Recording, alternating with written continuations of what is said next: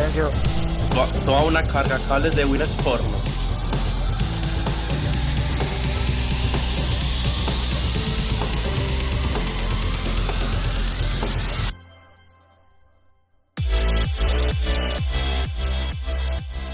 Hola, ¿cómo están? Un saludo para todos. Ya estamos en nuestro segundo programa de la MUFA más 10.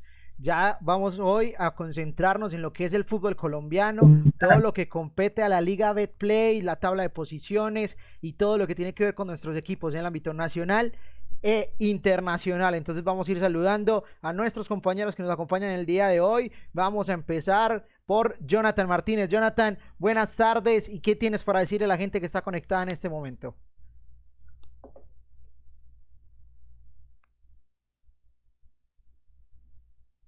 Bueno, entonces vamos con Pablo. Pablo, Juan Pablo, ¿cómo estás? ¿Qué tienes para decirle a la gente, Juan? Hola Mateo, un saludo para usted, para Valentina, para Cami, para Jonathan y bueno, para el ausente Pablo, el galeno del comentario. Más adelante se estará uniendo oiga, quiero, quiero grupo completo. ¿Será que no vamos a tener grupo completo nunca o qué? Pero, pero bueno, esa es la idea, que tengamos el, grupo más adelante completo. Eh, segunda transmisión, segundo programa de la MUFA más 10, hoy con eh, temas muy interesantes que nos competen después de toda esta para por la cuarentena, por el COVID-19 que está atacando a todo el mundo una pandemia bastante eh, agresiva que, que, nos ha tocado el corazón a todos. Nos quedamos en casa acatando las recomendaciones de los especialistas, pero mientras tanto nuestro deber... Un saludo para todos, con muchas expectativas de lo que va a ser nuestro segundo. Bueno, Jonathan. Jonathan. Creo que le, está, le, creo que le están dando un poco retrasado a Jonathan, pero bueno, seguimos con Pablo. Pablo, ¿qué, qué nos venías contando?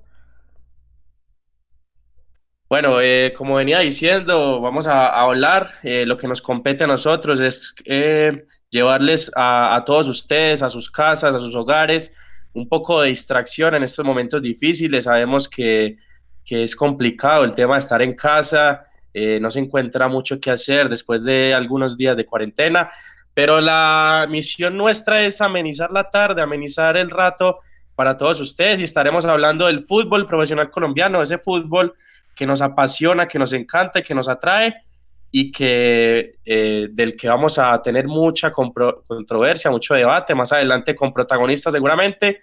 Así que conectados todos a la expectativa de lo que vamos a hablar, de lo que vamos a debatir, de nuestras opiniones y los invitamos a interactuar con nosotros en el programa de hoy de la MUFA más 10, eh, Mateo. Así es, gracias Juan Pablo. Vamos con María Camila. María Camila, ¿cómo estás? ¿Cómo vamos por este segundo día y qué información nos tienes a la gente que está conectada en este momento? Hola chicas, chicos y chicas, un saludo muy especial para todos. Espero que estén súper, súper bien. Yo feliz de acompañarlos en el segundo programa. Yo también quiero programa completo, por favor, que estemos todos. Hoy porque faltó Pablito Mea. Pero bueno, les tenemos mucha información, como lo dijo Juan Pablo, del fútbol profesional colombiano, el fútbol de la casa. Y acá feliz, como siempre, de compartir con grandes profesionales como lo son ustedes, compañeros. Un abrazo grande para todos y esperamos ahí sus interacciones y sus likes. Así que un abrazo. Bueno, y hoy vamos a saludar por primera vez a la acreedora del nombre. está acá. A la del nombre del grupo. No me diga, no me diga. La que casi hace que el Medellín se vaya a la B el torneo pasado. Ya más tarde les iremos contando. les iremos contando la historia del nombre. Sí, claro, decime. No, para, estás la más bajita la nuca. No, y lo mejor, la mufa se le acabó en el partido más importante. Pero bueno, vamos a saludar, Vale, ¿cómo estás? ¿Cómo va todo en la capital del país? ¿Cómo va todo en la nevera, Vale? Compañeros, ¿cómo están? Un saludo muy especial. Muchas gracias por esta bienvenida tan amena de ustedes. Estoy muy feliz, obviamente, de estar aquí con ustedes, obviamente desde la distancia. Eh, me ha ido muy bien en la capital, digamos que un poco de frío también. Eh, tratando de acoplarme al horario, a, muchas cosas que, trae aquí la capital, pero por ahora muy bien. Eh, respirando y comiendo fútbol y deporte, gracias a Dios siempre. Y no, bueno, eh, lo que ustedes estaban diciendo, primera vez obviamente en el programa, pues yo, ustedes ya estaban ayer, y me parece muy chévere como este, estos espacios para que la gente también interactúe con nosotros y también compartamos y quememos un ratico el tiempo de, de hablando de eso que tanto nos apasiona, que desde pequeños hablábamos quizás sin saber y ahorita con estudios, con, con, sé, con el crecimiento profesional eh, al lado de grandes personas, creo que ahorita nos hacen un poquito más como eh, nos da un poquito más de credibilidad lo que de pronto opinamos y decimos sobre el fútbol. Si ahorita estamos, vamos a hablar de fútbol colombiano, pero también en esta coyuntura, que, se, está viviendo en, no solo en el país, sino en el mundo, y es, no sé, el planeta nos habla y, también hay que escucharlo. Eh, vivimos del fútbol, vivimos del deporte, pero hay que hacer una pausa para que también eh, una pausa para, para, para que nosotros también como seres humanos nos cuidemos y también tenemos aquí información y opinión sobre el fútbol colombiano que tanto queremos. Y pues a Mateo, adelante. Ya vamos a ir empezando, vamos a ir abriendo con el primer tema que nos compete hoy. Este tema es el tema del fútbol colombiano.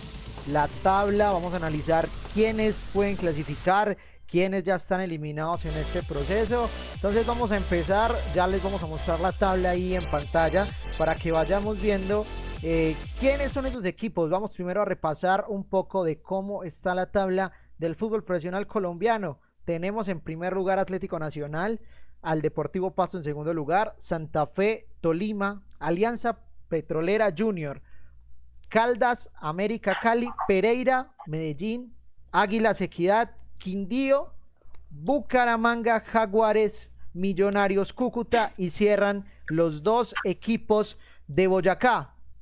Boyacá Chico y Boyacá Patriotas.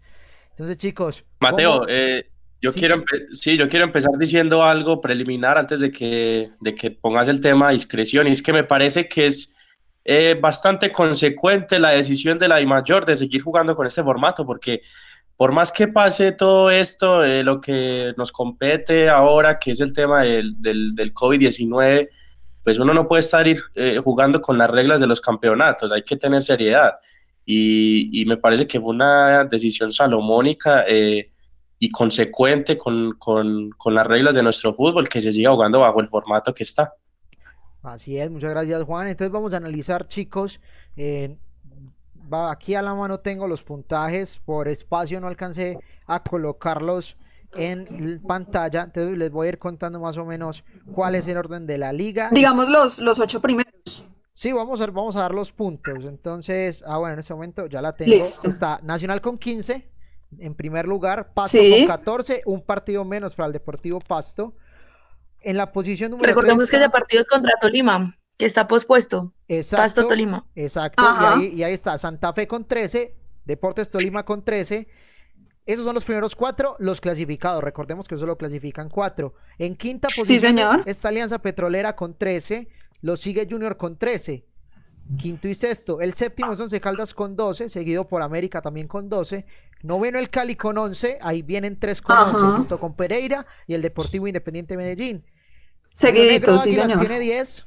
Equidad tiene 9, al igual que Envigado y Bucaramanga. Jaguares en la posición 16 con 7 puntos.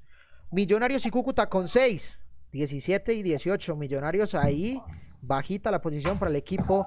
Que no le ha ido nada bien este semestre. Sí. Mm, y Boyacá Chico y Patriotas con 5 y 4 puntos.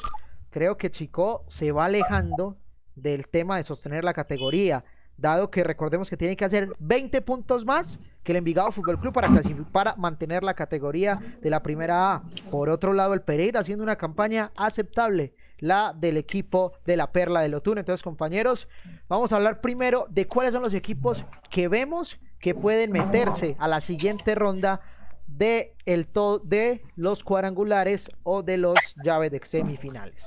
Mateo, y recordando que se jugó hasta la jornada 8, recordando que se jugó hasta la jornada 8 e iban para la novena, pero pues sucedió esta, este acontecimiento del COVID, entonces se quedó ahí. ¿Listo? Bueno, entonces vamos, ¿quién quiere tomar la palabra? Los escucho, chicos. Bueno, Mateo, ahí justamente lo que estabas diciendo de que ¿Cuáles son los posibles clasificados? Recordemos que ya estabas diciendo que se clasifican en este primer semestre cuatro.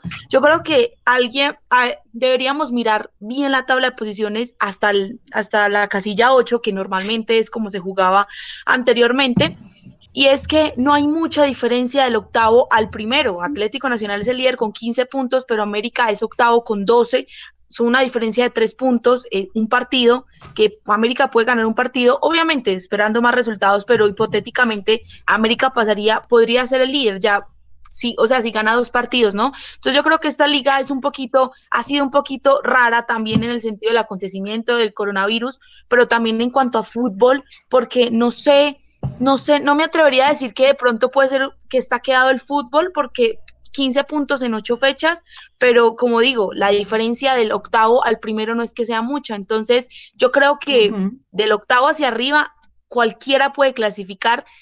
Miramos puntos y si miramos tabla de posiciones. Ahora, si vamos futbolísticamente a analizar qué equipo tiene mejoría de ataque, qué, qué equipo se defiende mejor, yo creo que ahí ya sí se entra a analizar un poco más, pero en cuanto a puntos y en cuanto a tabla de posiciones, del primero al octavo, cualquiera puede ser semifinalista de esta liga. Y bueno, ahí creo que vamos a, tocar un punto importante, es el tema de compromisos internacionales, que todavía no, no sabemos cómo se va a desenvolver, pero ahí tenemos, por ejemplo, a Atlético Junior que estaba con la Copa que está con la Copa Libertadores, no haciendo una buena presentación, pero tiene ese compromiso, igual que al América de Cali. El otro equipo que es Deportivo Independiente Medellín, creo que, que está fuera de la pelea tanto por el campeonato como de la Copa Libertadores en concepto propio y dado a cómo está jugando el equipo del pueblo. Entonces ahí creo que para mí, en parte, veo muy fuerte, siempre al Deportes Tolima lo vemos fuerte, ya en las finales a veces se cae, Vamos a ver cómo va este proceso con Hernán Torres y Atlético Nacional que jugaría la Copa Suramericana hasta el siguiente semestre y esperar cómo se va a dar ese resultado. Lo hablábamos ayer, Atlético Nacional siendo para mí el candidato, el mayor candidato a ser campeón, muchachos. No sé qué tienen para decir ustedes referente a este tema. Sí, yo creo que... Recordemos que Tolima que Tolima eh, está en Sudamericana, jugó Libertadores, pero ganó un Copa Sudamericana tras eliminarse, tras eh, quedar eliminado en la, em, en la Copa Libertadores, ¿no? También, ah, bueno, si hablamos de Libertadores, que están esos tres, esos tres equipos colombianos, y también es un calendario de pronto quizás apretado, sumándose a, estos, a esta fecha o esta pausa, que obviamente eso no es bueno para los futbolistas ni para el equipo, claramente. Entonces yo creería que Atlético Nacional no tiene quizás el calendario tan apretado, juega, juega Sudamericana y juega Liga, pero para mí también ahora, mirando, como ahorita les dije, mirando en cuanto a puntos y en cuanto a tabla, Nacional para mí es el candidato en este momento. Y también en fútbol, quizás a veces... Eh, siento que sigue esa defensa ahí un poquito coja, un poquito permeable, pero, pero creo que tiene 18 goles, lleva 18 goles, el más anotador de, de la liga hasta ahora. Entonces creo que, para mí también es uno de los candidatos. Y Pasto que también ha dado sorpresa con Diego Corredor. Pablo, Juan Pablo, ¿tenías algo por decir? Yo creo, sí, yo creo que es demasiado prematuro dar un, candidato al título, más que todo porque, como bien decían ustedes, que Atlético Nacional es uno de los favoritos eh, para llevarse este campeonato, pero ¿con quién ha jugado Atlético Nacional hasta ahora? Eh, todavía eh, ya jugó los dos clásicos con Independiente Medellín, pero más allá de eso, eh, le falta jugar con Junior de Barranquilla, con el Deportivo Cali, con el América de Cali.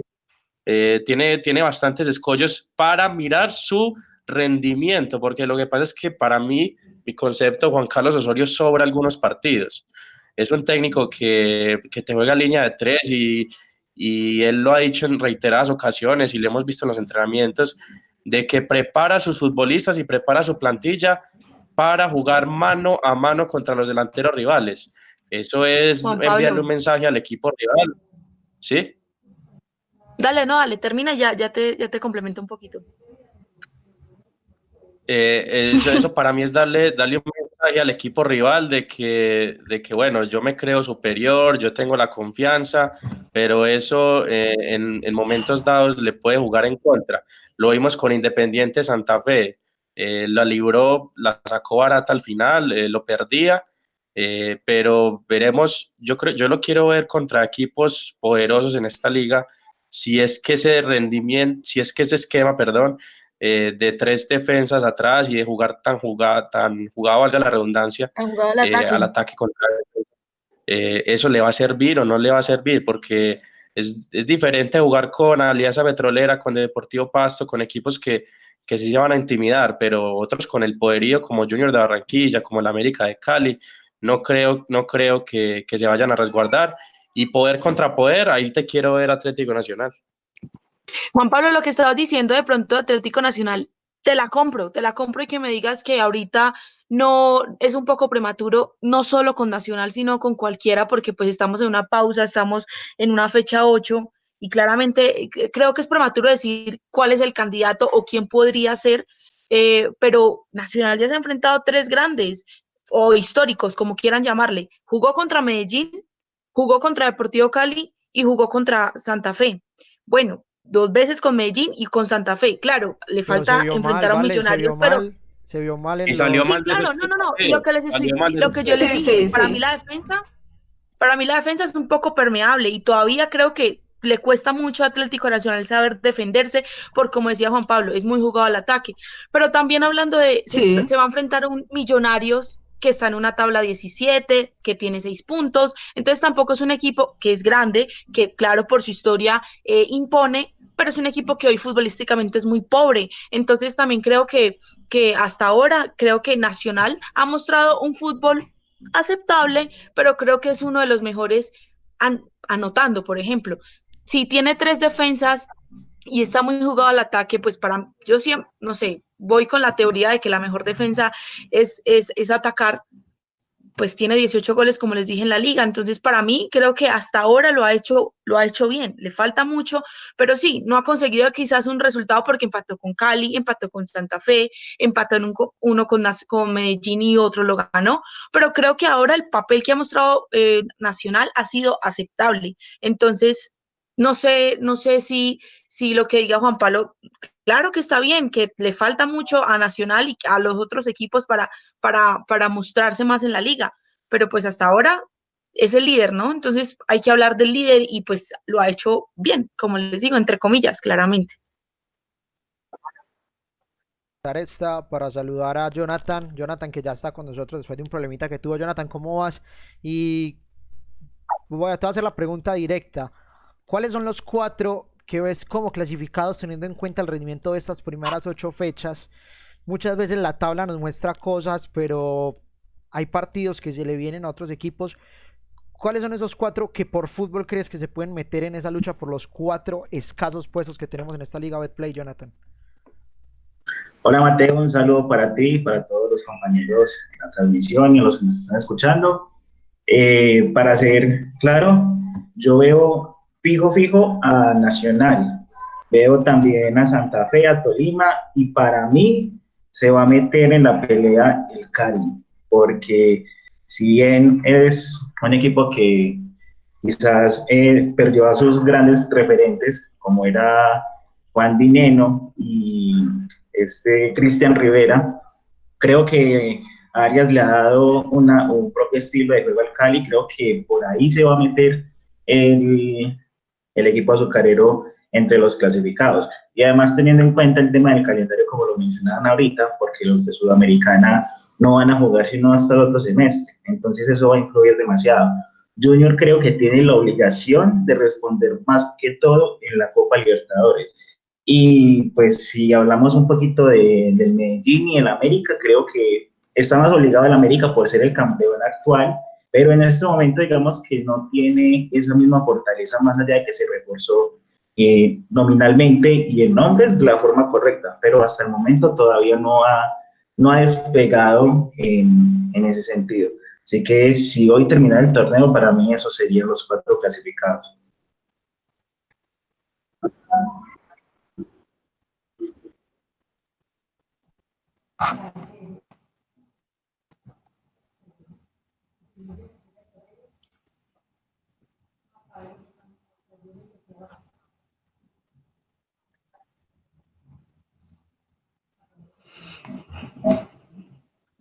Thank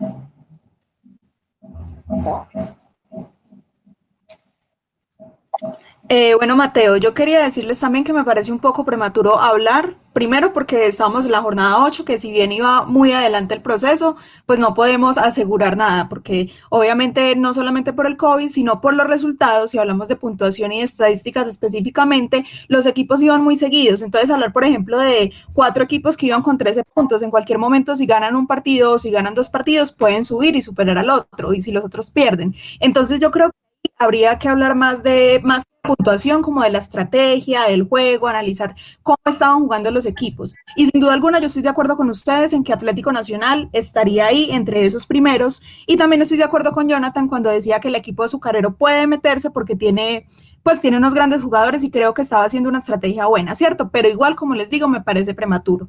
Y segundo, les quería comentar que sería chévere leer los comentarios que nos están dejando ya nuestros queridos oyentes para, para saber qué nos están diciendo, ¿les parece? Eh, chicos, me, ah, complementando un poco la idea de, de, me gustaría recordarles que nadie tiene un partido menos. Entonces, es como para Sí. que en esa parte de la tabla podrían, incluso en este momento, Sí, ya lo, ya lo habíamos reseñado, ya lo habíamos reseñado. Sí, no, Sí, sí, Cali tiene un partido menos, Pasto tiene un partido menos, Tolima, pues que es con Pasto. Ujú. Sí, no, el, el tema de, el tema de los cuatro clasificados, eh, yo creo que todos convergemos con que, con que Atlético Nacional por lo menos va a estar ahí. El, el- el Atlético Nacional va a estar entre los cuatro, eso sin lugar a dudas Exacto. eh, va a pasar por su poderío ofensivo y porque hay equipos que juntan las monedas en Colombia y, y- y eso no, no alcanza para, para pelearle a un, a un equipo como Atlético Nacional. Más que todo desde, desde la previa del encuentro, es que un equipo sabe que va a venir al Atanasio Girardot y, ya merma su, su condición mental y su condición eh, estratégica eh, va a estar, va a estar Atlético Nacional ahí y de ahí, de ahí en más yo veo un rendimiento muy parejo eh, en el resto de equipos. En el resto de equipos ahí no hay un equipo que se destaque. Yo pensé que a Junior de Barranquilla iba a arrollar con todos eh, y no ha sido así. Eh, no creo que hayan encajado bien sus piezas por ahora. Miguel Ángel Borja que que por lo menos esperaba un poquito más de poderío goleador hasta ahora. Un Teófilo Gutiérrez que si bien empezó con en las dos, tres primeras fechas a mostrar un poco del juego que se veía en Selección Colombia, eh, el que lo llevó a la Selección Colombia de Néstor, de Néstor Peckerman, eh, pero sí ha venido desimplando también, no sé si por la edad, no sé si por el desgaste ya en la ciudad de Barranquilla, eh, pero Junior eh, todavía necesita acoplarse. Si Junior, con las piezas que tiene, logra acoplarse, logra que, que mantener a su director técnico Comesaña, que está en la cuerda floja también. Está, Sí. Si esto no hubiera pasado, yo me atrevería a decir que, que Comesaña eh, estaría fuera del Junior, pero esto le vino bien, este parate le vino bien para rediseñar eh, su sistema, pensar un poco, hablar con sus jugadores. Eh, si, logran, si logran aguantar a Comesaña, veo también un proyecto interesante para, para Junior de Barranquilla para su Copa Libertadores, que también está embolatada, pero una posible suramericana en el segundo semestre, al igual que Independiente Medellín, eh, pero un Independiente Medellín eh, que, que, es muy flojo en el, eh, en, el tema deportivo. Se vio muy mal en la bombonera, duró dos minutos su ilusión en Copa Libertadores con Libertad de Paraguay en el Atanasio Girardot. Es un equipo que está peleando por Suramericana contra Caracas de Venezuela. No sé si se va a meter a Suramericana, pero en la liga, por todo esto, por eh, no saber escoger entre la competencia internacional y la competencia local, pues yo creo que se va a quedar sin el pan y sin el queso. Un equipo rojo del que se esperaba mucho más en lo deportivo, pero no en lo dirigencial, no en lo institucional. Se vienen haciendo las cosas muy mal en el Deportivo Independiente Medellín. Así que eh, equipos, equipos eh, fuertes lo pueden aprovechar, como el tema de los dos del Valle del Cauca, Millonarios un poco más relegado. Eh, se, se, hablaba también con el, con el profesor Gamero, que ya estaba pensando un poco más en el próximo torneo, en diagramar un, un plantel más competitivo. Así que tienen ahí la papaya los, los, los, los, equipos del Valle, el Junior de Barranquilla, por ahí Atlético Nacional. Entre esos equipos estará el título para mí. Listo, Cami, ya podemos saludar y leer los mensajes de la gente que está con nosotros a través de nuestros chats de la Mufa más 10 en YouTube. Listo, listo. Vamos a ver entonces. Comencemos. Santiago Hurtado, buenas. Santiago, un saludo muy especial para ti. Eduardo García, buenas tardes, muchachones. Buenas tardes, Eduardo. Mario Mesa nos dice: Es prematuro hablar de título. No sé si este campeonato con el tema del COVID se pueda terminar. Es, es correcto. eh, todos estamos a la expectativa de saber qué va a suceder no solamente en nuestro país, sino a nivel mundial. Eh, Diego Mauricio nos dice. Si el líder de la liga está mostrando un rendimiento bien, entre comillas, ¿el nivel del campeonato es malo o están siendo muy exigentes? Eh, lo hace a modo de pregunta, chicos. ¿Ustedes qué piensan? No, yo creo que el nivel del campeonato sí es bajo para mí. No sé, chicos. Sí, eso, en eso estamos de acuerdo. Para, para Claramente. nada, Sí. para nada, la equipo mejor del mundo, para nada. Sí, Cami, continúa. Yo Listo, no sé por continuamos. qué la... Yo no- eh. Ah, bueno, sí, dale, dale. Dale, dale. Dale, Cami, dale. Ah, ok, ok, dale, dale. Eh, listo, Luis nos dice saludos, un saludo muy especial, Luis. Duan Jaramillo, hola, hola. Luis dice, todos los del top 4 no juegan Libertadores y los que juegan Libertadores están siendo irregulares. Listo, eso lo, lo hablaremos más adelante, que vamos a hablar de Libertadores y de Copa Sudamericana. Pipe Álvarez nos dice, eso parceros, a entretenernos un rato hablando de fútbol. Qué bien, Pipe, un saludo muy especial para ti. Y Horacio Correa nos dice, "Res- reportando sintonía desde Belén. Muchas gracias, Horacio, un abrazo. Eh, Horacio, un saludo. Un saludo ¡Qué maravilla! para... Horacio, Horacio. Horacio, amigazo. Horacio, ¿cuándo nos va a acompañar? Ahí, que nos diga, Hola, que nos avise Horacio. Y hay que llamarlo, invitarlo. Sí, hay que invitar a Horacio, lo vamos a tener ahí en la agenda, Horacio. Bueno, chicos, yo creo Horacio, que... ¿cómo va la cuarentena? No, no, no- no me respondiste el, el challenge, Horacio. Ay, ay, Ay, ay, ay, Lo ay. dejo. hay internas. Bueno, chicos, Sí, sí, sí. ya vamos cambiando de tema. Vamos ahora a pasar a lo que va a ser eh, las polémicas que tenemos en la Liga Águila. La primera es la del señor Cadena con el Cúcuta Deportivo, el tema de los contratos. Uy, se calentó esto. El tema de Jaguares de Córdoba, que fue el último equipo en dejar de entrenar el equipo de la Liga Águila. ¿Se juegan o no se juegan? ¿Y cómo se van a jugar las finales de esta Liga Betplay? Que nos tiene ya eh, en dudas si vamos a continuar, si no se va a continuar. ¿Qué piensan ustedes? Primero les voy a hacer la pregunta sobre el señor Cadena. Para mí, eh, viene de dos o tres meses demostrando lo mal dirigente que es y que para él prima primero, valga ahí como la redundancia, lo económico por encima de lo deportivo. Y ya la gente en Cúcuta le demostró. Fue a las afueras del estadio, copó las afueras del estadio General Santander mientras se jugaba el clásico con el Atlético Bucaramanga. Gran gente mensaje, gran mensaje. no quiso ir al estadio. Gran mensaje de una buena Sí. plaza para el fútbol. Una plaza que tuvo muchas alegrías en aquella Libertadores del año 2007, cuando en Argentina no se vio jugar. Soy seguidor de Boca Juniors, pero en Argentina no se vio jugar el tema de la neblina y ya le dejaron vía libre a el señor. fue un, cho- un choreo de proporciones mundiales. Sí, y ya le dejaron todo listo al señor Juan Román Riquelme, que le preguntaron que cuál fue el mejor tiro libre de su El carrera. gran ídolo de Mateo Tortugo. Sí, se me encharcan los ojos cada que hablo del 10. Que le preguntaron, Román, ¿cuál es el mejor tiro libre que has cobrado en tu carrera? Y dijo, contra el Cúcuta. Desde que le pegué, sabía que iba adentro. Entonces, compañeros, ¿qué tenemos para hablar del señor Cadena y de la situación del Cúcuta Deportivo? ¿Quién quiere tomar la palabra? Eh, bueno, para mí, eh, el señor Cadena, digamos que ya tiene varios antecedentes con otros equipos. Sí, eh, con el Quindío prácticamente tuvo la misma situación cuando fue venía del, del equipo eh, Cuyabro. Y digamos que no es nada nuevo para el fútbol colombiano que José Cadena esté tomando este tipo de decisiones. Todos sabemos que él siempre busca eh, la forma de sacar rédito económico a los equipos, primándolo por encima de lo que es el, el tema de los jugadores, independiente de cómo se sientan en el equipo, independiente de lo que piense la hinchada. Y creo que, digamos, esa partecita va a afectar demasiado al Cúcuta si no se resuelve rápido. Porque recordemos que es uno de los equipos que, más allá de que el año pasado hizo un buen torneo, un buen año, eh, digamos que todavía está ahí pegado para, digamos, pelear eh, todavía como para mantenerse más lejos del descenso. Entonces, si ese tema no se resuelve rápido, va a pasar eso factura al equipo en en el ámbito deportivo y a la larga eso puede volver a generar problemas en cuestiones de descenso.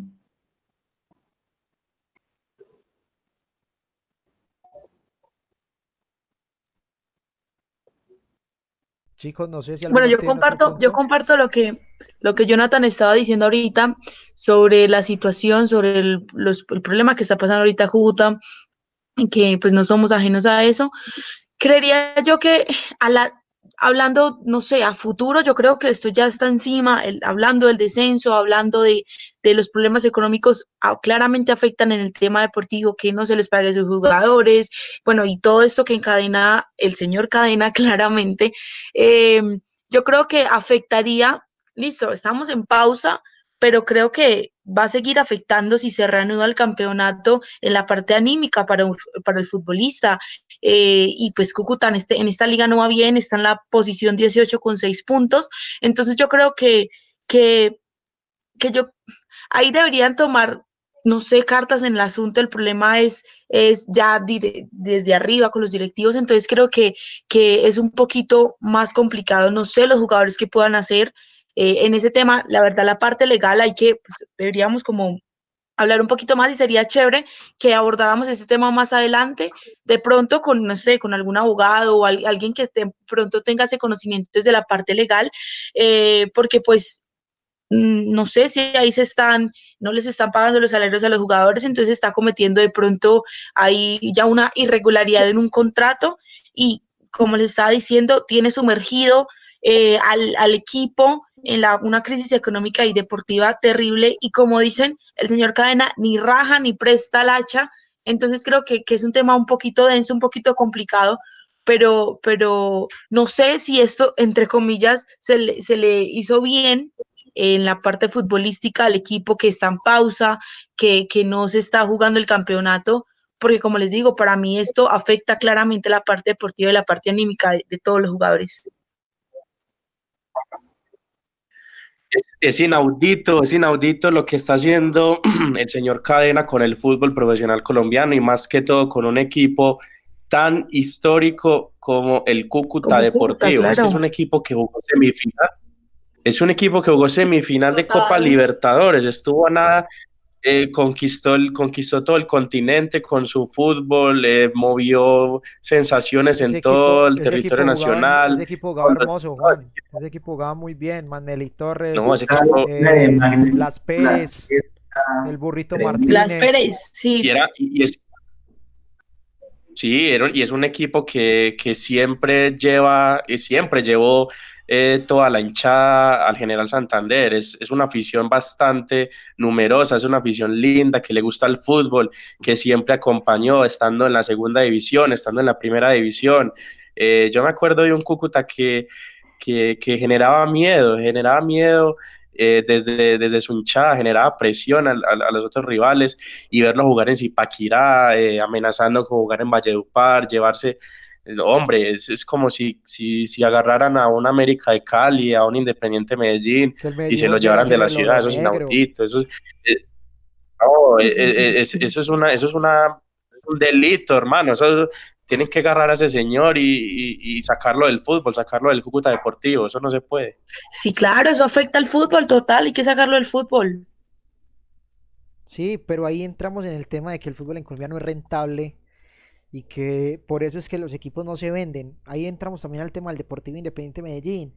Hace mucho tiempo la gente dice que por qué no se vende el Deportivo Independiente Medellín, que por qué Raúl Giraldo no vende el Deportivo Independiente Medellín. Pero ese quién le va a meter plata al fútbol colombiano en este momento. Ahora medio, Exacto. está resurgiendo. Pero le han llegado ofertas, Mateo, le han llegado ofertas. Sí, sí. Al señor Raúl Giraldo le han llegado ofertas y él no ha querido vender. El señor Raúl Giraldo ha tenido buenas, no ha aceptado. No ha aceptado, ¿por qué? Porque, porque ve que su patrimonio, porque ve que su patrimonio está en juego, porque ve que invirtió eh, en, en, algún momento mucho dinero y, ese dinero no se le ha recuperado, y está bien, está, bien, está bien. Pero Raúl Giraldo, eh, hermano, eh, es una institución de más de 100 años, eh, con, una, con una hinchada de más de, de, 2.5 millones de personas. Pues, hermano, tiene que pensar en eso. Sí, sí, ahí, ahí estoy de acuerdo con vos, pero creo que estamos a la espera de que el fútbol colombiano resurja con el dinero del, de la televisión internacional, que se cumpla como ese propósito, que es volver a la liga otra vez competitiva, con jugadores de nombre, que no tengamos que ir a buscar jugadores de la, de la B de Paraguay para hacer la solución de gol de un equipo que está jugando la Libertadores o cosas así por el estilo pero creo que le falta un poco en ese tema económico a la liga y creo que por eso muchas veces los que son dueños de los equipos no se motivan a invertir. Creo que la gente lo hablaba mucho con el tema del Deportivo Pereira, que era un equipo que armaba un equipo medio competitivo, eh, era competitivo en el torneo del ascenso, pero a las finales como que se caía de una forma extraña hasta que llegó el momento y está haciendo una buena presentación. Cuando llegó la inversión, pero cuando no se hace inversión es muy difícil. Le está pasando en este momento al Boyacá Chico, que está con el mismo proceso de la B, le pasó a Leones hace dos años, que no se metió la mano al bolsillo y de nuevo va a tener que descender.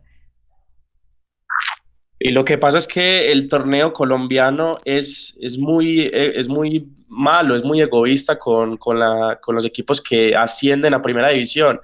¿Cómo va, cómo va a pretender eh, el fútbol que Chico y que Pereira hagan más de 30, 40 puntos en un año, equipos que, que, no tienen ese recurso económico y que tienen que hacer esa cantidad de puntos para sostenerse en primera división. Es algo inaudito. Para mí debe cambiar ese sistema. Exacto, exacto. Eso tiene mucho que ver. Es que, y lo triste es que lo reunieron a, a definir el tema del ascenso y no fueron a votar. Faltó el voto de uno que no, que no asistió, fue el Real Cartagena. Y no se cambió la cosa. Es que, exacto, y es que hay un problema también ahí, hablando un poquito de eso, también es que sí, de pronto es un poco mediocre, un poco pobre en cuanto que no se refuerza, entonces un equipo colombiano no puede eh, disputar, puede llegar en esta época a llegar a, instancias finales de Copa Libertadores. Bueno, lo hizo Nacional en, 2016, pero, pero claro, todo lo que ustedes están diciendo, mencionando algunos clubes, yo también menciono entonces a, Deportivo Cali, que si bien es un modelo eh, diferente a todos los clubes de Colombia porque eh, son socios eh, y, y, el dueño los dueños del club son los socios, pasa exactamente lo mismo, al cambio de un presidente del club, al cambio de los dirigentes, de las directivas, siempre se hace una, mm, o sea, como una convocatoria para, para ir a votar, ¿no? No van todos. Y si no van, si no se vota, por ejemplo, para tumbar de pronto al presidente, digámoslo así. Y si no votan todos, todos los socios del Deportivo Cali, no se hace un cambio y ahí está. Entonces yo también creo que eso es por parte y parte. Si, si del hincha no pone, por ejemplo, eh, no sé, no va al estadio, boletería, para que le entre plata al club, no se abone, en el caso del Cali no sea socio, en fin, muchas cosas, yo creo que también eso es de parte y parte, obviamente, malas dirigencias hay en, en casi que en todos los clubes de Colombia, como en el mundo, claramente, pero creo que también eso es, un, eso es eh, jalando la cuerdita, usted ayuda y yo también eh, ayudo, entonces creo que eso también hay un problema. Nosotros como hinchas, que tampoco es que es que quizás eh, ayudemos un poquito como para que el equipo eh, pueda tener más ingresos económicos y reforzarse, porque es que el hincha pide refuerzos, como decía Mateo, no el jugador de segunda división de Paraguay, pero entonces queremos un jugador élite, un jugador eh, que venga a jugar nuestro fútbol colombiano pero pues tampoco creo que ayudamos. No, la boletería no va a dar todo el ingreso, claramente, pero es algo que ayuda y claramente por eso es que no se jugaron los partidos a puerta cerrada. No sé si se vaya a reanudar y se vaya a tomar eso, pero en la fecha 9 que estábamos, estaban ahí en esa discusión de jugar a puerta cerrada, de, de, de entonces cancelar la, la fecha 9, Obviamente a los clubes no les sirve puerta cerrada porque por ahí también entra la plata que es la boletería, entonces creo que también eso es de parte y parte. Yo creo también que hay falta planificación de los clubes, incluso de la misma liga, como para tener en cuenta a los jugadores de sus divisiones menores. Todos hemos visto que varios de los jugadores que han salido y que han brillado en nuestro fútbol han salido de las divisiones menores porque se les ha dado las oportunidades que necesitan. Y eh, digamos que esa parte hay equipos que no la tienen en cuenta, por ejemplo, equipos como Junior, que digamos todos los semestres se mete la mano al drill y trae jugadores costosos, pero a veces termina, digamos, como que fracasando y tampoco le da la oportunidad a los jugadores juveniles como para que empiecen a sobresalir, esos que tienen el ADN de cada una de las instituciones. Yo creo que esa parte también influye mucho y creo que eso también hace parte de que, o eso también eh, fomenta eh, los jugadores que, digamos, no hayan debutado, pero que ya de una tengan el sueño de salir del país hacia otro, hacia otro tipo de fútbol. Otros lugares, sí. hay que mejorar en ese aspecto y cultivar al jugador joven para que se mentalice en que puede y tiene las condiciones para mejorar nuestra liga y hacerla más atractiva.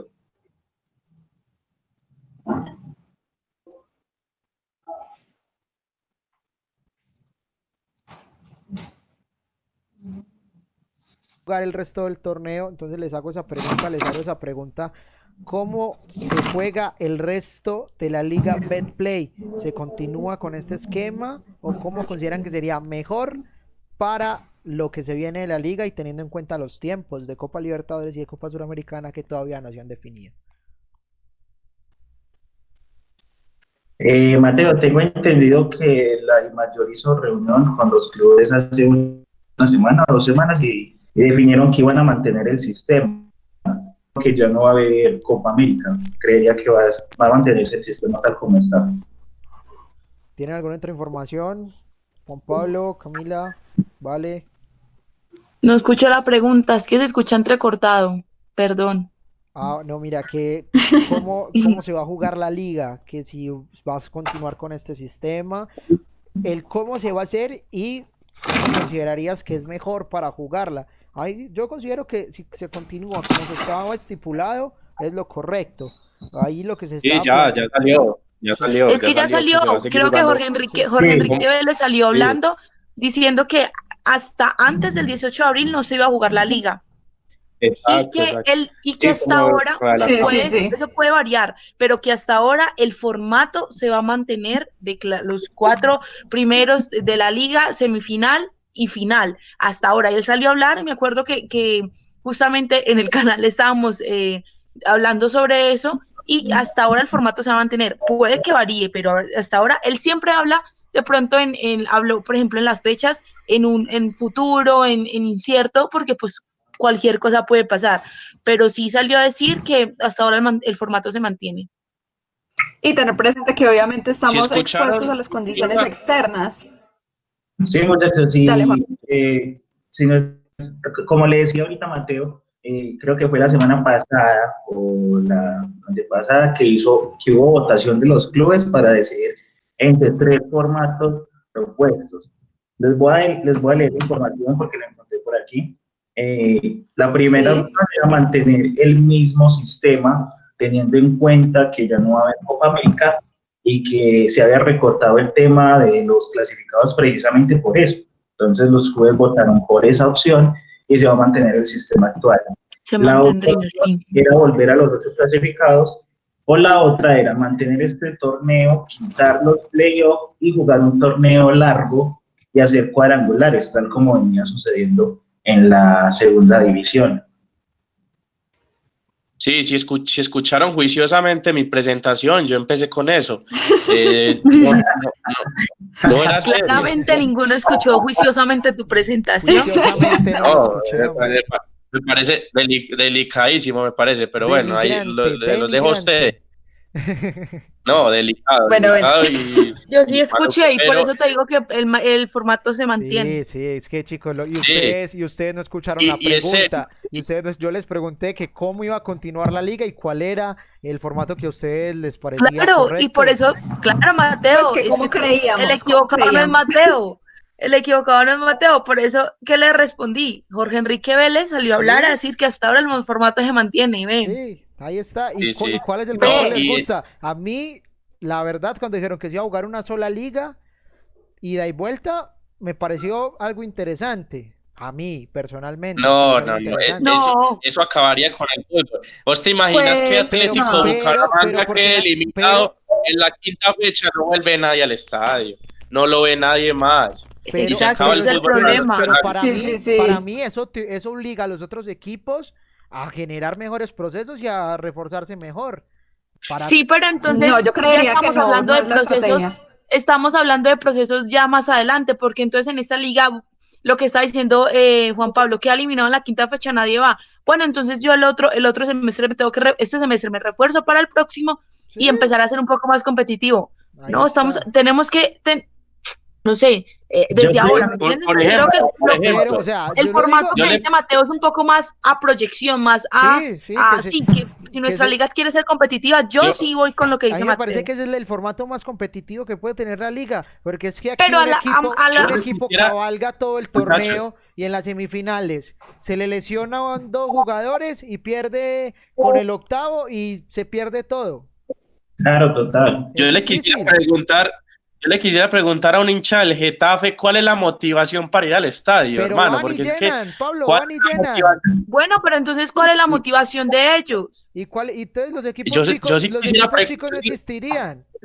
Entonces, ¿por qué la gente de Tucumán llenó el último partido no, contra River? No, no es que los equipos no es el tema. existen y aquí en Colombia existen es por el formato, pero Exacto. ponelo largo a ver claro, si Claro, tú no ya, puedes colocar ponelo largo a ver si sigue. Ponelo claro, largo, tú no Mateo, puedes colocar un formato en el fútbol colombiano porque es que para nadie es un secreto, es nuestro fútbol, hay que quererlo y soy la promotora del amor al fútbol colombiano, pero es que nuestro fútbol es un fútbol muy lento y es un fútbol que no es competitivo, entonces tú no puedes colocar un campeonato a largo plazo para que tu equipo en la fecha 5 quede eliminado. Y como les decíamos, hablábamos ahorita justamente de eso. Hay equipos que viven de la boletería, pues ya no van al estadio y ¿qué se hacen? No se pueden invertir para el próximo campeonato y ser competitivo. No se puede.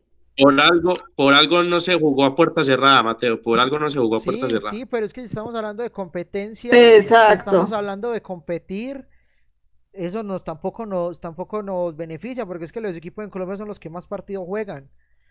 Y llegas y por ejemplo en diciembre o en noviembre tenés, tenés un buen equipo, hagamos un ejemplo, lo que le pasó a Nacional, tenía un buen equipo, fue líder de la liga, sostuvo, pero le tocó irse a Japón y jugar con la, el equipo que había jugado, que iba a jugar el Pony Fútbol en enero. Entonces ahí, ahí es que empezamos a hablar. Puede ser a proyección, y estoy de acuerdo con lo que ustedes dicen, que todavía no tenemos el entable económico claro, para proyección. hacerlo. Pero si queremos ser competitivos a nivel de Suramérica, porque es que hace mucho que no entramos, desde que Nacional fue campeón y Santa Fe no volvieron a aparecer en las curvas. Porque al otro año Nacional se quedó eliminado en la primera, en la primera ronda de Libertadores y era el equipo a, a competir. Entonces, si Nacional no va Obvio, a era el favorito por ser el campeón, obvio. Y si Nacional no va a las Copas Libertadores, entonces no competimos. Junior tenía todo para ser campeón, pero le faltó jerarquía. Porque es que aquí en Colombia el único equipo que tiene jerarquía es Nacional, así no duela a todos, o así le duela a los otros equipos. Sí. Necesitamos sí, sí señor. Necesitamos competir, necesitamos que la liga. Yo, ¿Por qué te duele, hombre? No, es que necesitamos competir, porque es que llegamos, es que necesitamos, porque llegamos a jugar aquí contra equipos muy malos, equipos que juegan muy mal en el fútbol colombiano, entonces cuando salimos a competencia nos chocamos contra una pared enorme, porque acá los equipos buenos le ganan a los otros muy fácil. Y Ahí ni está. siquiera, ni siquiera los buenos le ganan fácil, porque hay partidos que se complican y hay partidos que el Pero equipo chico complica al grande. Porque ¿Por qué? Porque y hay otros que se vuelven lentos como es que yo te la compro, Mateo, te la, yo te la compro, te compro lo que vos estás diciendo de que tenemos que de pronto alargar el formato para que para no volver a cada equipo competitivo. Pero a lo que voy, pero a lo que voy yo es que te la compro, pero es a proyección. O sea, estamos hablando por, para mí en este momento, no, o sea, hoy 2020 no, no es no es rentable, no es, no es una idea que se le pueda pasar por la cabeza de empezar a- al torneo largo, porque no estamos para eso en este momento. Quizás te la compro a proyección, como Además, te estoy diciendo. aburridísimo. La liga española es aburridísima. Vos sabés ya quiénes son los dos que, va a que, que van a pelear. Vos no vos- Porque nadie son los mismos nunca de siempre y son los grandes de Por eso. Nadie va a apostar porque el Eibar ah, vaya a ser campeón Exacto, nunca de la Liga exacto. Española. Nunca. a lo que voy yo con Mateo es que me estás diciendo, por ejemplo, con la Liga, eh, la Liga de España, ¿cuáles son los equipos que tú si- siempre sabes que van a, a estar peleando? Porque hay unos que, pss, o sea, también son equipos chicos y no hay equipos competitivos, no hay muchos competitivos. No, es que eso es, eso Ahí es más- obvio. más- eso es más o menos y en esta temporada Nacional. viendo. Eso es obvio, en esta temporada se está viendo porque el Real Madrid y el Barcelona juegan horrible y los dos los equipos de abajo Y no se supone alcanzan. que son los Ahí. más grandes Sí, de la de liga. no Y se supone que son los más grandes. Sí, pero ahí, ahí es donde yo voy. Hay que generar una competencia, sea poquita, sea mucha. Pero, es Pero que la si competencia en el fútbol colombiano la hay. La No, hay la- entre un La- Nacional la Millonarios, generando- la hay la entre un estás generando Nacional este América. formato de, de- de torneo. La estás generando con este formato de torneo. Es que no, vos no estás quitando la competencia con este formato de torneo. Vos estás incentivando una competencia corta en la que el equipo chico tiene más posibilidades de llegar, como lo hizo el Deportivo Pasto hace dos semestres, que estuvo a, a un penal o dos penales de ser campeón. Eso jamás lo va a lograr en un torneo largo. Yo estoy con Juan Pablo. A mí me sigue faltando, a mí me sigue faltando y por e- No, yo creo que para mí no es rentable, temas. para mí no es rentable una liga, la- un, un torneo, un torneo largo, como tenemos el fútbol ahora, con los equipos que hay ahora. Obviamente, respetando a todos los equipos, los 20 equipos que hay compitiendo en primera categoría. ¿Cuántos equipos pero- compiten hoy en Colombia? De verdad. De los 20. Pero, ¿Cuántos pero mira, es que compiten? pueden- Sí, les no, es que no compiten preocupa. pueden ser pocos. Compiten pueden ser Sí. pocos, pero mira qué paso pudo llegar. O sea, la- la- eh, el formato te da la posibilidad de que tengas esperanza, de que Sí. seas Boyacá Ajá. Chico ¿Y sabes qué pasa?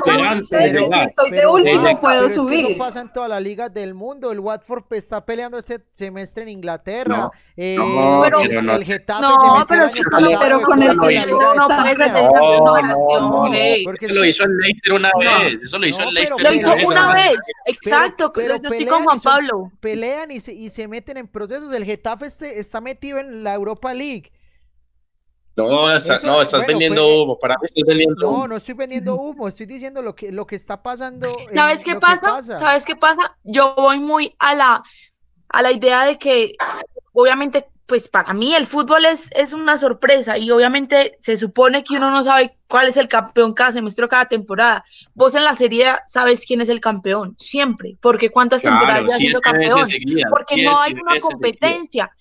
Listo, es un fútbol rápido, es un fútbol diferente, sí, pero cada, cada temporada vos sabes que Juventus o lleva ocho temporadas siendo campeón de la Serie A. La liga es Real Madrid, Barcelona, Real Madrid, Barcelona. ¿Y hace cuánto lleva El Barcelona en siendo campeón de la liga? Aquí en el fútbol es un fútbol, como les digo, para mí lento y le falta mucho y necesito, necesita, no un formato diferente. Yo creo que sí es como no sé, de pronto otras estrategias para que sea más rentable, sea más vistoso a nivel de Sudamérica, pero yo creo que tú, créeme, que ahorita no sabemos quién va a ser el campeón. Nos, nunca, el semestre pasado, el primer semestre no fue Claro, claro. Pasto en la final. es. ¿Quién iba a imaginar Pasto en la final? ¿Quién? ¿No? Eso es- Imagínate, Yo creo que es, ¿Quién- Sí. como una sorpresa en este tipo nunca de vas- formato. nunca vas a esperar que, que, las, que Deportivo Las Palmas le pelee todo el torneo a Real Madrid. No Jamás va a ser así.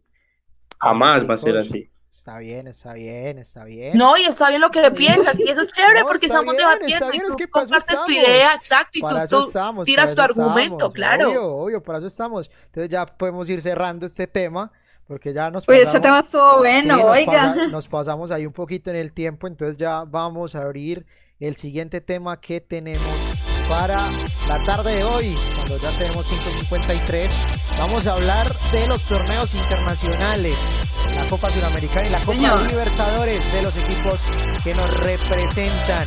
Pero antes, Cami, podemos ir saludando a la gente que está con nosotros a través del chat y que los he visto moviditos en el día de hoy. Sí, hoy están interactuando súper bien, eso me parece muy, muy chévere. Vamos a ver. Vasco Music nos dice, hola Cami, saludos. Hola, saludos. Ay, ay, ay. Ya, van generando fanaticada, ya van generando fanaticada. Estoy esperando el saludo a Valentín. Masivo, el saludo ma- masivo a Valentín. Eh, Santiago nos dice, el nivel del campeonato es muy malo, la verdad, lo que hablábamos ahorita. Juan Pablo Quintero nos dice, creo que es prematuro hablar quiénes serán los clasificados a los cuatro, porque no hay un denominador claro en los partidos. Han existido muchas sorpresas. Ok, Juan Pablo. Horacio Correa, también cuando quieran. Bueno, estamos un poquito retrasados con los comentarios, pero listo, ya sabemos que te tenemos ahí. Eh, Luis nos dice por qué los equipos colombianos no están siendo competitivos en Copa Libertadores. bueno, hablar. Exacto. Pero mi equipo junior se reforzó y no está dando la talla en Copa Libertadores. Ok, ya vamos a hablar de eso. Santiago Hurtado, Santi es. Yo a Santi lo quiero. Yo le tengo un aprecio. el sistema de los promedios está mandado a recoger. A la larga no termina descendiendo el peor equipo, pero el problema es que en una liga como la nuestra, que descienda los últimos de un torneo corto, afecta también a los equipos tradicionales. Muchas gracias, Santiago. Mario nos dice saludos, Jonathan. Uy, Jonathan. Mario, Mario, Mario de Babel, Mario de Babel, saludar a Mario de Babel. Los dos Mario. También, don Mario, un saludo. Mario de Unión Magdalena, ¿cierto? Si no estoy mal. Sí, señor. Del Unión, Unión, Unión Magdalena, un saludo para Mario. Bueno, entonces saludos, saludos a la, a la tierra Samaria. Sí, el Unión que, se reforzó bien, el Unión para pelear ahí, ahí está metido, por el líder es Leones. El equipo felino es el líder del torneo del ascenso. Bueno, eh, ahí creo que tenemos unos comentarios más abajito. Cami, vamos ahí haciendo como un sondeíto. Sí, sí, sí. Eh, más abajo estoy totalmente de acuerdo con Juan Pablo Jaramillo. Pampis, ¿cómo? Yo también, yo también. Gracias, gracias. Así es, entonces ahí vamos de a poquito para que entremos ya en el tema de nuestros equipos en las ligas, en los torneos internacionales. Vamos a empezar por la Copa Libertadores, chicos, si les parece bien. Vamos a hablar del... Vamos, vamos. Vamos a hablar primero del América de Cali, que es el que está en la pelea. La mechita, pero el que está mejor ahora, de los tres equipos que juegan su eh, Libertadores, perdón, el que mejor está es América de Cali. Exacto, la mechita perdió. el campeón de la liga el campeón, de la Liga Águila 2019 en segundo semestre. Para mí eh, el tema de la Libertadores es complejo para los tres. Yo sí veo mejor América de Cali. Eh, pensé, pensé, pensé a priori, pensé a priori que el, el grupo más, entre comillas, asequible era el de Independiente Medellín por el tema que le podía pelear a Libertad y a Caracas, pero vemos que al equipo rojo no le va a alcanzar. Pero América de Cali eh, tuvo una victoria importante a domicilio con Universidad Católica en Chile, eh, pero tiene a dos monstruos ahí eh, arriba en la cima que son internacional. internacional. Son dos equipos gigantes en el continente que tienen mucha inversión. Gremio ha sido protagonista en las últimas Libertadores. a mí me afectó muchísimo la primera fecha de los tres equipos colombianos. Los tres perdieron de local.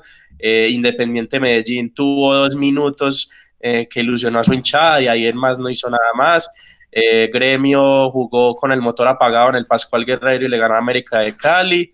y Flamengo también hizo lo propio con Junior. Yo creo que estamos muy distanciados en el tema económico. Primero que todo, hay que revisar el, el, valor de las plantillas. Es totalmente superior los equipos de Brasil y Argentina al, al, al valor de, no, de, nuestros equipos. Eh, el tema de ambición, nosotros no tenemos ambición deportiva ni institucional para ir por una Libertadores. Eh, lo tuvo Nacional en su tiempo, lo logró. Eh, ahora pues estarán creando otro proceso. Y, el tema deportivo, Flamengo, perdón, trajo un técnico que, que, mm, que, estaba en el Benfica de Portugal. Ahí el tema, lo trajo. está contagiado, Juan. Que tiene coronavirus también. tiene COVID. Ay, sí. Pero le, no, le hicieron una contramuestra. Salió la segunda prueba y salió negativa, ¿no? Sí, ah, salió negativa, salió negativa. Sí, porque si no, le tuvieron. Ay, que eso fue lo que dio tanto revuelo que abrazó a, abrazó a Teo. Y entonces, bueno, pero se hizo una segunda prueba y salió negativa. Sí, sí, me acuerdo de esa noticia. Sí, sí.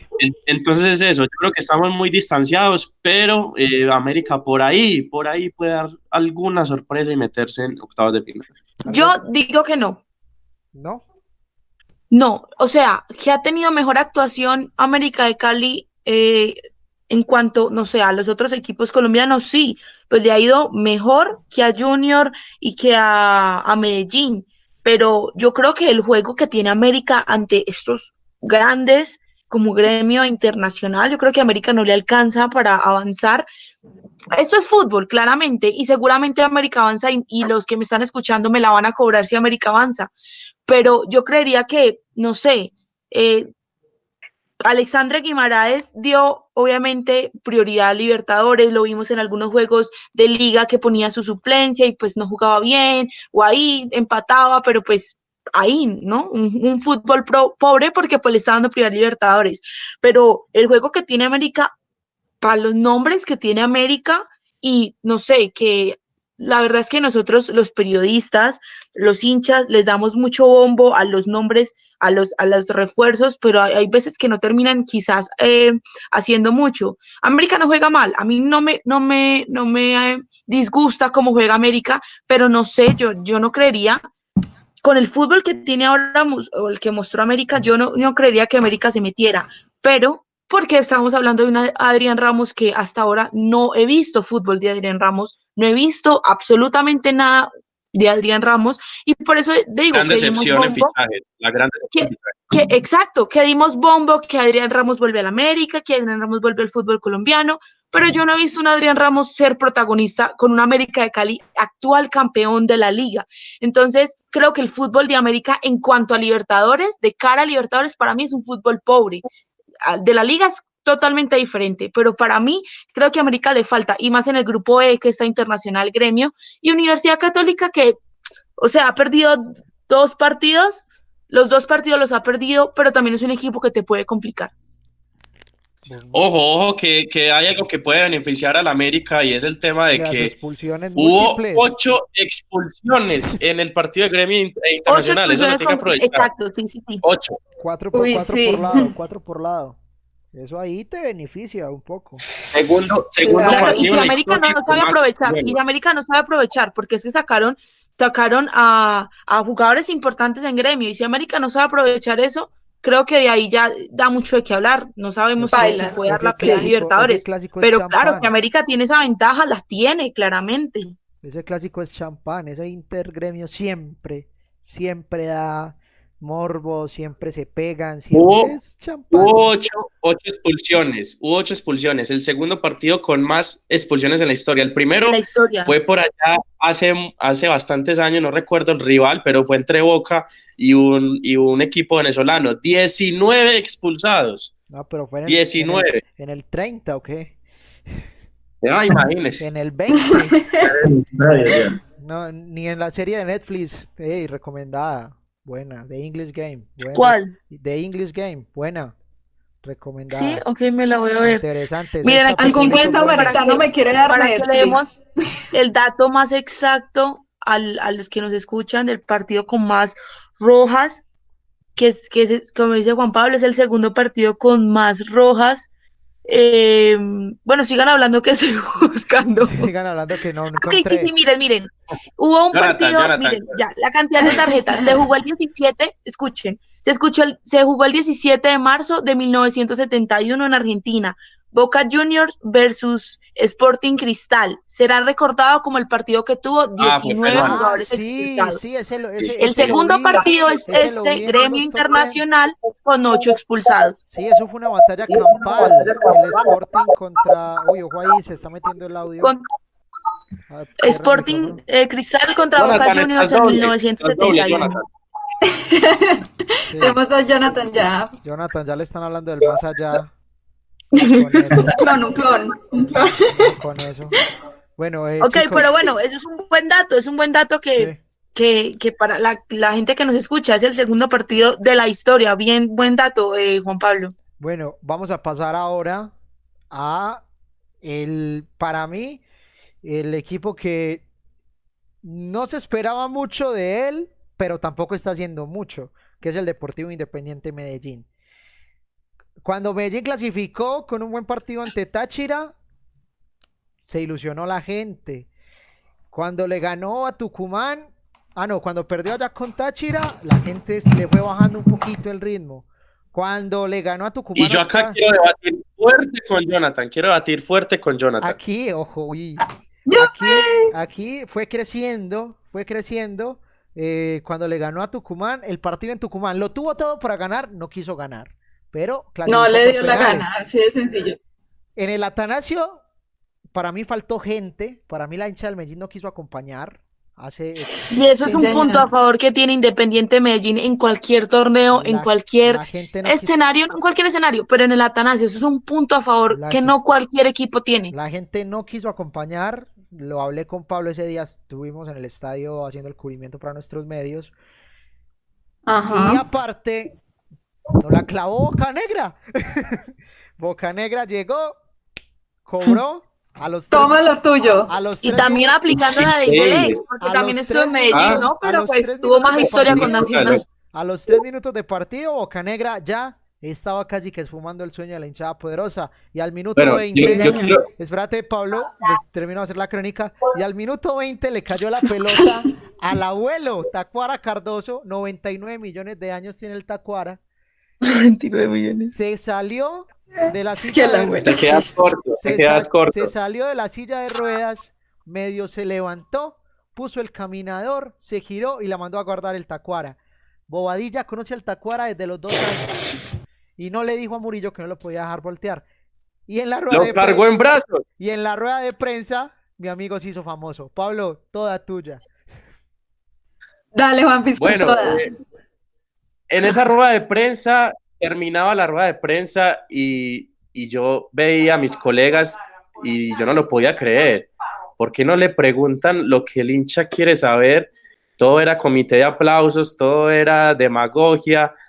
eh, y tenía muchas preguntas en el tintero y quise sacar una de esas eh, y era preguntarle por Juan Fernando Caicedo. Inaudito que un jugador como Caicedo siguiera jugando de nueve si no le mete un gol ni a la abuelita en silla de Ni ruedas al en la casa, le hace un gol. Es que no le, es que no le mete el gol a nadie. Ni al hijo, ni al hijo. Caicedo, Caicedo, Caicedo es un muy buen jugador jugando Eso, de media punta. Caicedo es un jugador. Yo lo resalto. Es un jugador. Caicedo es un jugador, sí, sí, que juega de media Calma, punta calma. y esa fue, mi- y esa fue mi, mi cuestión para el profesor Bobadilla. Bobadilla, si, si jugó también el clásico con, con la nómina eh, titul, en la nómina titular Castro y Caicedo, Castro como punta y Caicedo de media Claro, punta. porque no la hizo eh, igual. Que- ¿Por qué no la hizo igual? ¿Por qué no la hizo igual? Claro. Eh, no lo entendí y el profesor tampoco lo entendió y me dijo que era muy tonta mi pregunta, que la próxima veía si lo ponía de arquero, que y un poco de cosas, me abrió los ojos, eh, no le gustó la pregunta Y puso y bueno, en le dio, de le dio la vuelta, le dio la vuelta al mundo Y puso y en puso tela- en tela de juicio su continuidad.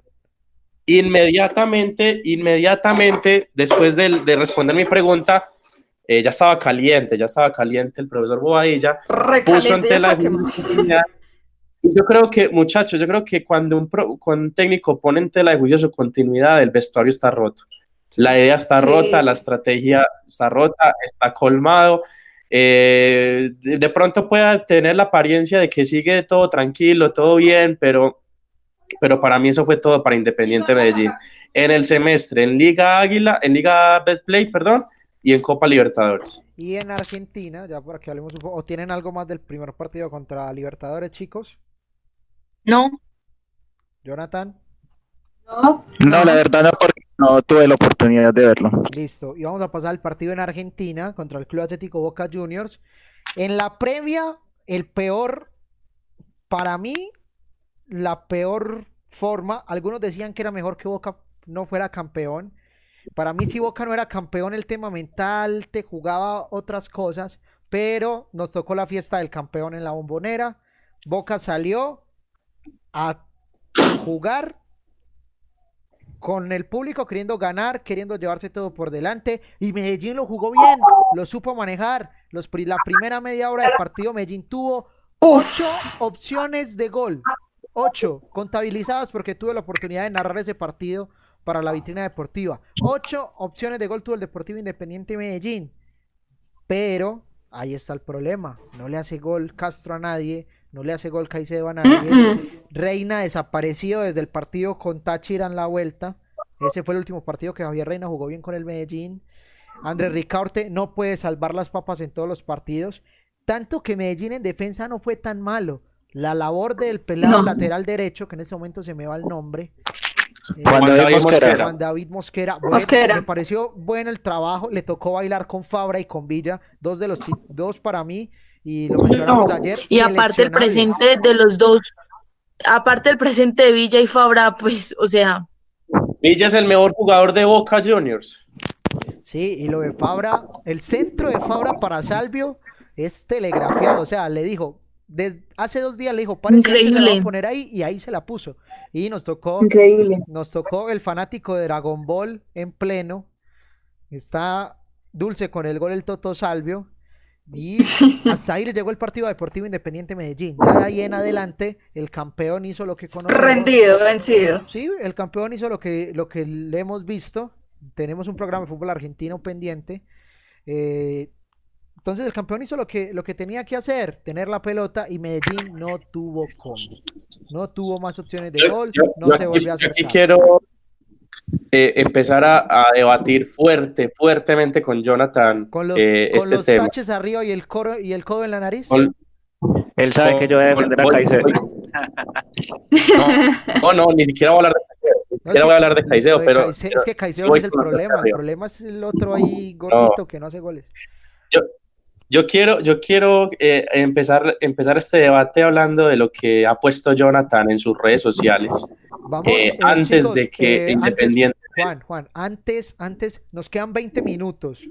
Vamos hasta las seis y media, nos quedan 20 minutos. Entonces, Listo. para que Lo hago- vamos lo hago rápido, lo hago nos falta, nos falta Junior y un tema de fichajes. Entonces, tenemos cinco minuticos para abordar este tema de Medellín y de, de Medellín. Y ya le damos 10 minuticos a Junior y cerramos con los fichajes.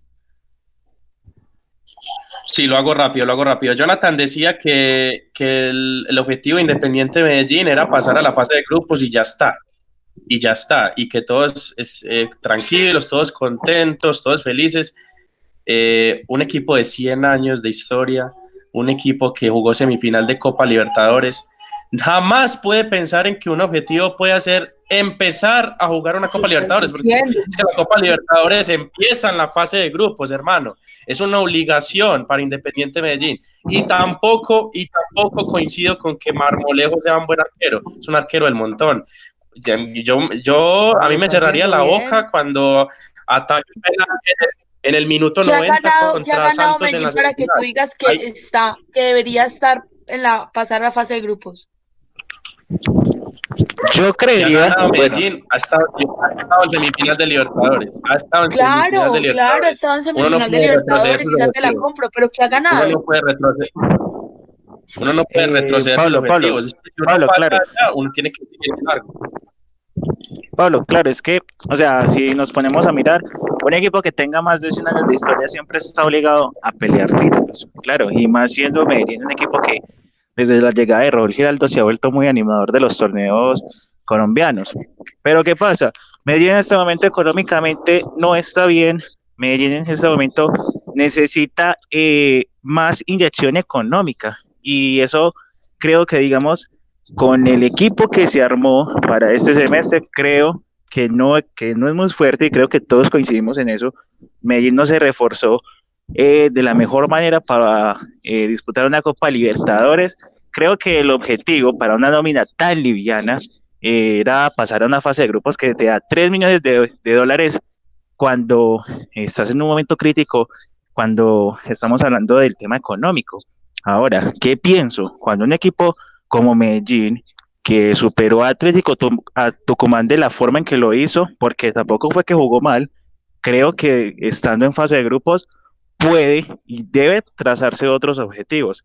Que de pronto es el campeón de Argentina, uno de los rivales con los que me voy a cruzar, es válido, pero otros equipos como Libertad, otro equipo como Caracas, es donde yo tengo, tengo que empezar a imponer eh, algo de jerarquía, empezar a mostrarme, porque el carácter para jugar estos torneos se forja es jugándolo y no solamente jugarlo por jugar, sino jugando y demostrando que se tiene con qué.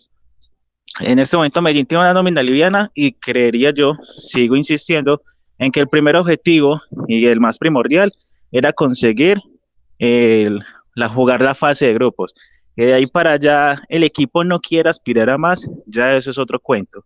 Y respecto a lo de Marmolejo, la verdad creo que yo era escéptico antes de iniciar semestre que, que Mosquera no tenía, digamos, como que esa, esa madera como para defender el arco de Medellín y creo que ha sabido sortearlo. Ha salido figura en casi todos los partidos de Medellín. Y eso no me dice si es un buen arquero o no. Lo que sí me dice es que ha hecho un muy buen trabajo y ha cumplido con las pocas, eh, digamos que ha cumplido con las pocas expectativas que se le Y claro, y David González es ídolo, pues y miren todos los comentarios de él. muy alta como arquero y la historia que tuvo David González con Medellín. No es fácil va, estar bajo los tres palos después de haber salido uno, un, un ídolo como David González.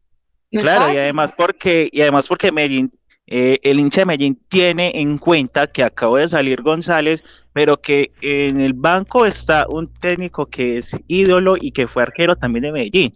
Entonces, digamos que eso eh, digamos, genera otra, claro, no el 2009. Eso genera, eso genera también presión, pero creería yo que Mosquera Marmolejo lo ha sortado bien, teniendo en cuenta la poca, eh, o la poca, digamos, expectativa que se tenía sobre él saliendo figura en casi todos los partidos, creería yo que ha sabido sortearlo. Es más, saliendo figura en casi que todos los partidos. ¿Y eso qué quiere decir cuando un arquero sale figura casi que en todos los partidos? Es que el arquero no es el que está mal. La defensa es muy mala. Que la defensa es muy mala. El, arquero no es el que está mal. Si el arquero te está respondiendo y sale figura en todos los partidos, el problema no es el arquero. Ya que examinen entonces otra línea porque el arquero no es. Claro, es que lo que yo vengo diciendo desde hace mucho tiempo es que a un arquero no siempre se le puede medir por la cantidad de goles que reciben, porque no, no siempre va a tener la culpa de los goles. Y lo digo yo que, digamos, eh, digamos que soy un poquito más experto en esa, en esa posición. Los, los goles no siempre van a ser eh, por culpa de los arqueros, sino bufón para sí. bufón para ustedes. El arquero por lo general no siempre tiene la culpa de los goles, entonces hay que analizar otros aspectos. Medellín es muy débil por las bandas y casi todos los goles vienen desde allá. No siempre eh, Cadavid, no siempre Murillo te van a salvar las papas eh, como pasa con Ricardi en materia ofensiva. Pasa algo similar en el tema defensivo. No siempre los centrales van a salvar eh, el mal trabajo con los laterales. Y eso le pasa factura a Mosquera. Bueno, muchas gracias Jonathan, muchas gracias chicos. Ya vamos a entrar ahora en el tema del que para mí es la decepción total de la Copa Libertadores. Junior de Barranquilla. de equipos colombianos. Junior es la decepción total.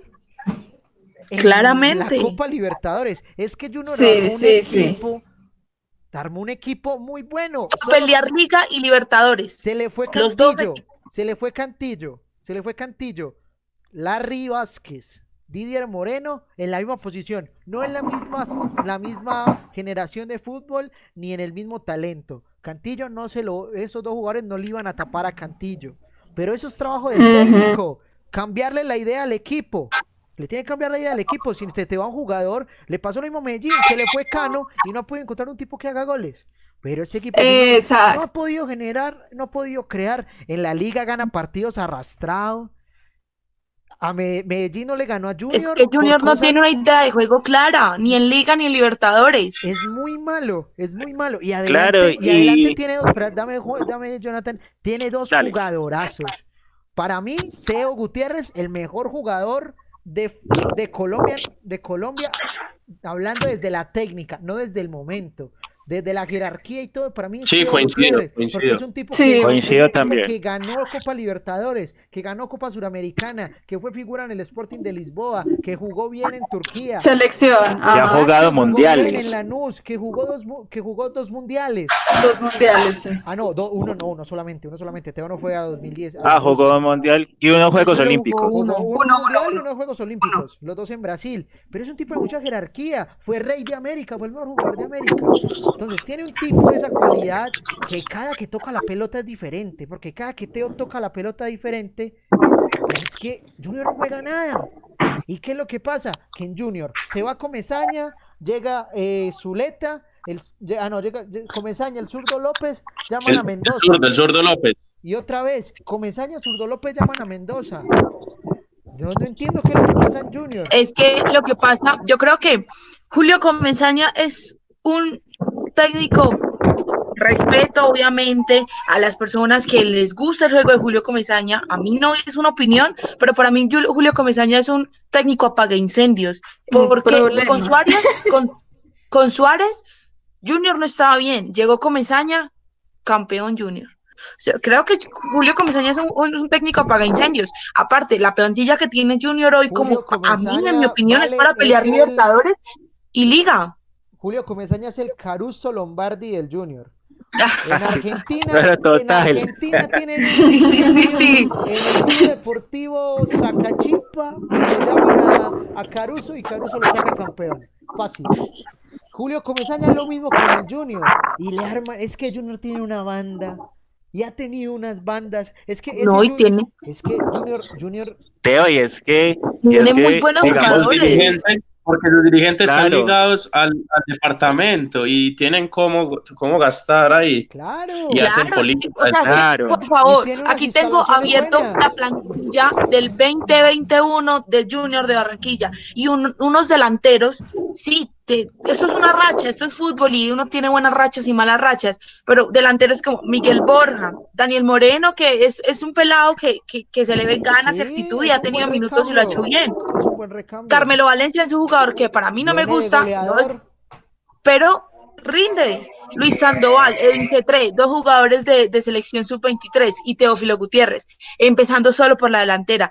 Vamos a mirar medio campo. Didier Moreno, que sí, jugó en Medellín y, y rinde, es un jugador que rinde, pero está Freddy, Freddy Nestroza, Sherman Cárdenas, Larry Vázquez, jugadores que, que, que obviamente, no sé, pues, deben representar bien a Junior, pero no tienen una idea clara de juego, entonces creo que es muy duro asociarse y es muy duro jugar bien, porque no hay Vale. una idea clara. Para mí el fútbol de Junior es un fútbol pobre. Chicos, chicos, voy a, voy a Vale. aprovechar, voy a aprovechar, dame un segundo, Jonathan, Bueno, eh, dale. para leer los comentarios. Santi nos dice que el DT tiene ese mismo problema, le faltan muchos conceptos porque el Junior juega siempre de la misma forma.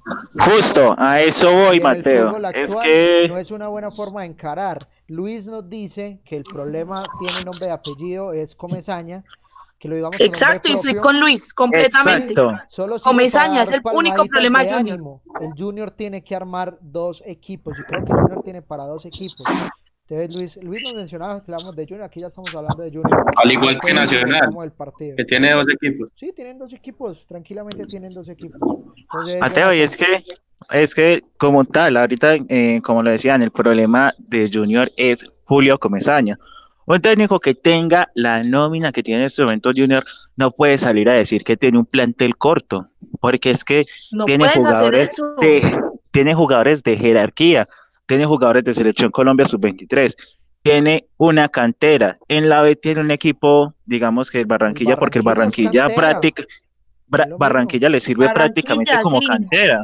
Para Y ahí está como este pelado cantera. de, de Daniel Moreno, que salió de de ahí- ahí de la cantera. Claro. Sí.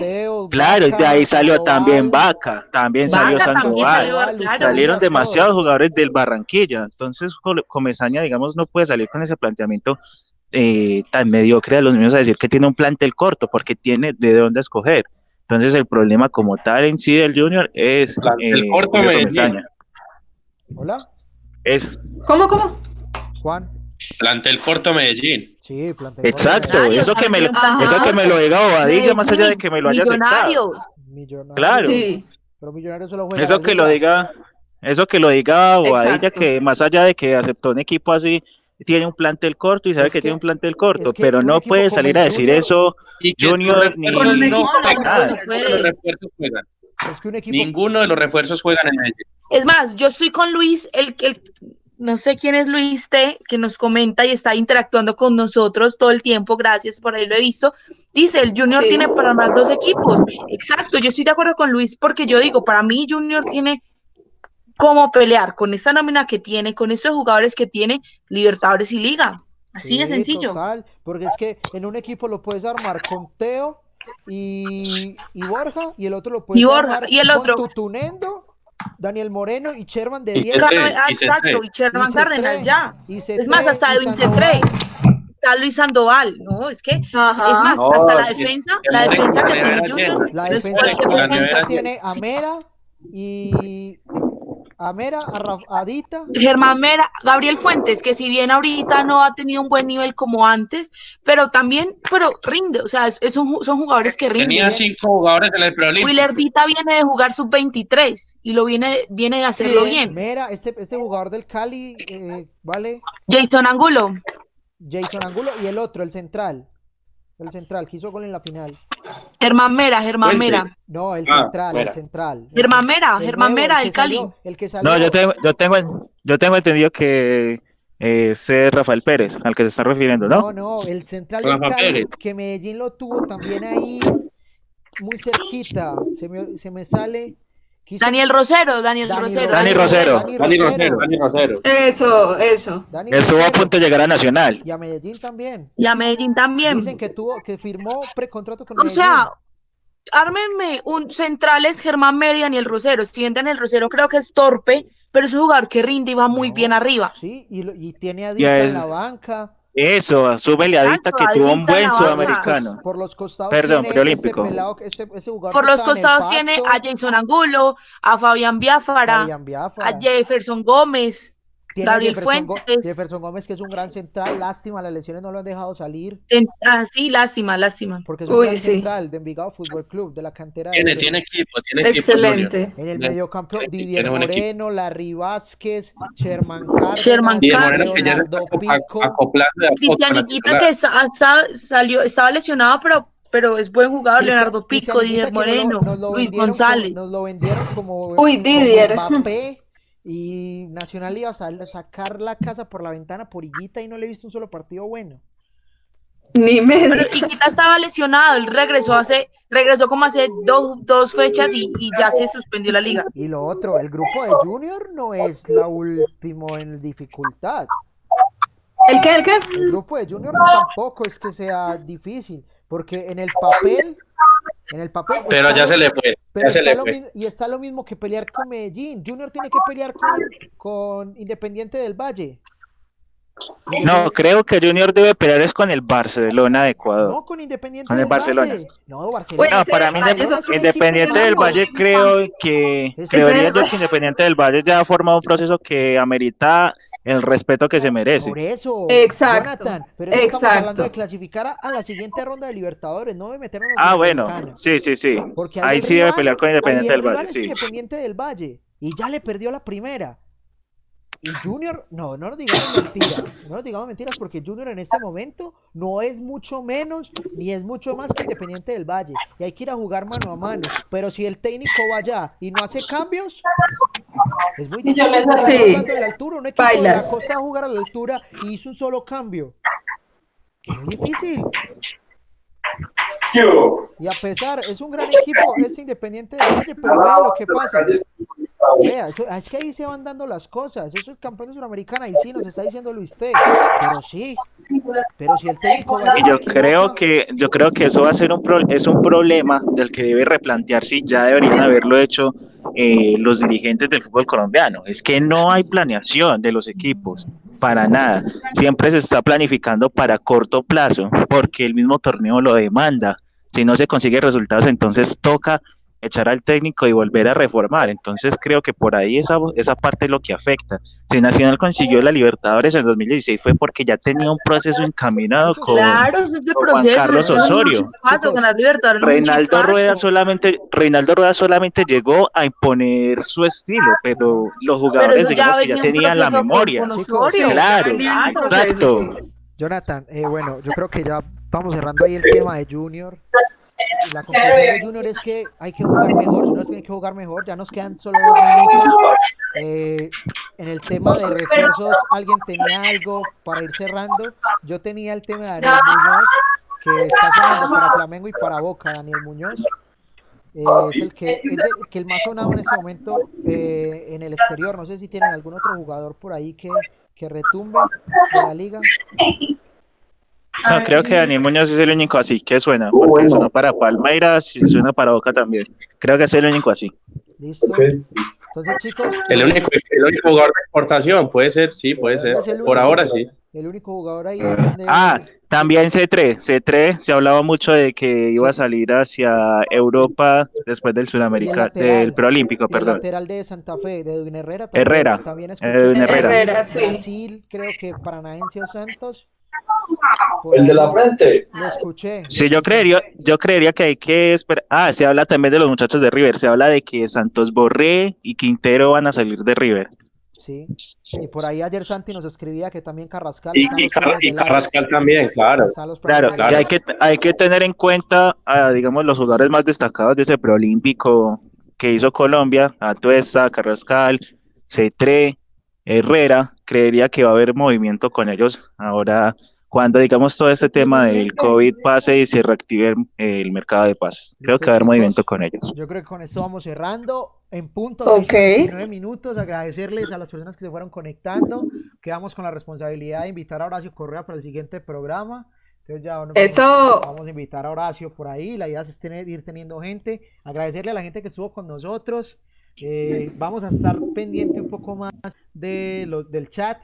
Ah, bueno, Santi, por acá había como un, un había consenso aquí de jugadores buenos. Santi mencionaba a Teófilo, a Caicedo, a Ricaurte, Andrade, a Reina, a Michael Rangel. Jugadores. Que saben que podemos hablar Sí. de Andrade, de, bueno, eso, de los refuerzos colombianos, Sí, de las eso- sorpresas eso- y de los que tanto dieron bombo. Ya vamos, ya vamos Sí, los próximos programas. Muchas gracias, muchas gracias a todos. Y estén Gracias. pendientes, estén. Gracias muchachos, que estén muy bien. y estén Saludos. pendientes de nuestras redes sociales, síganos en redes sociales para que se conecten con nosotros. Vamos a estar pendientes si vamos mañana o si vamos en otros días de la semana o si vamos a seguir solo el fin de semana. Ahí lo iremos arreglando. Abrazo. Muchas gracias, muchas gracias de verdad y estamos. Hasta luego. Abrazo para todos.